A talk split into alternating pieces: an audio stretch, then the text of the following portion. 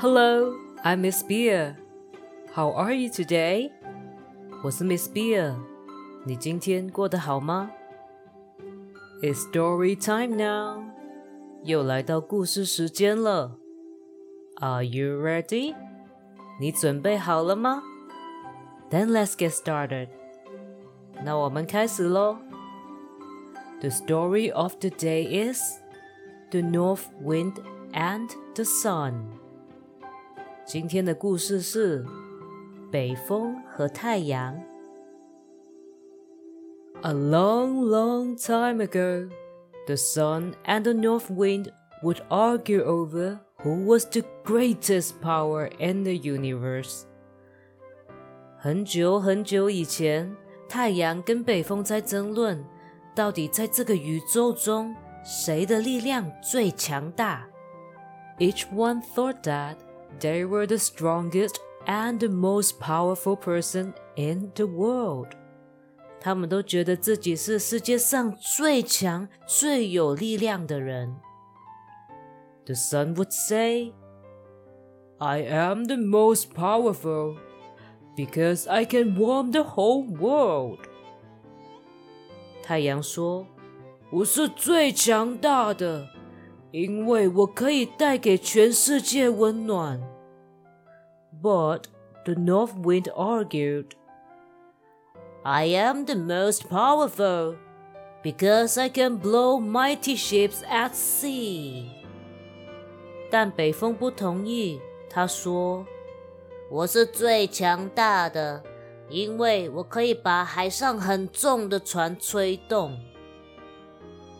I say we settle this once and for all, said the sun. 太阳又说。让我们一次过解决这个问题吧。And so the sun shined, and the north wind blew as hard as it could. 所以太阳就开始发光，而北风也使劲地吹了起来。But neither could tell who was stronger, because it was too bright and windy for either one to see。但两个人都不能判断到底谁比较强，因为这里实在太亮，而风又太大，所以大家都看不清楚。Together, they agreed they would have to settle it with a test。 他们都同意要有一个测试，来看看谁最厉害。Quickly. They look around for something to test their strength on. 他们就到处在找可以测试力量的东西。Below them was a man traveling along the road. He was wearing a heavy coat, which he had buttoned up tightly.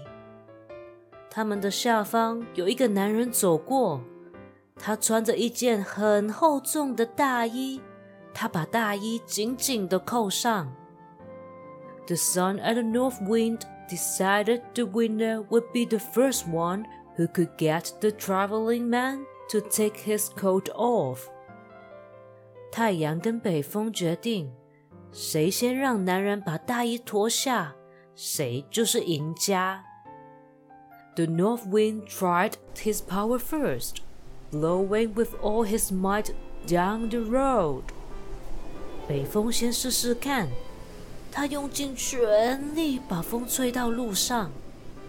But the stronger he blew his cold winds, the tighter the shivering man held his coat around his body. 但他越用力的吹出冰冷的风， 那个发抖的男人就把大衣抓得更紧了。At last, exhausted, the north wind gave up. 最后，累透了的北风放弃了。The north wind said angrily, "If I can't do it, no one can." 北风生气地说：“我做不到的事，没有人做得到。” Now it was the sun's turn. 现在到太阳出马了。 The sun beamed a friendly smile down at the traveling man, shining on him with his light and warmth. 太阳对着那个男人投以一个友善的微笑，它用光跟温暖照射着那个男人。 The traveling man immediately took off his coat and basket in the warm sunlight. 那个在走路的男人立刻把大衣脱下来，让自己沐浴在温暖的阳光之中。The man looked up the sun and smiled at the beautiful weather the sun had provided. 他往上看着太阳， 在太阳带来的好天气中微笑着。And so the sun taught the north wind an important lesson. 太阳给北风上了一堂很重要的课。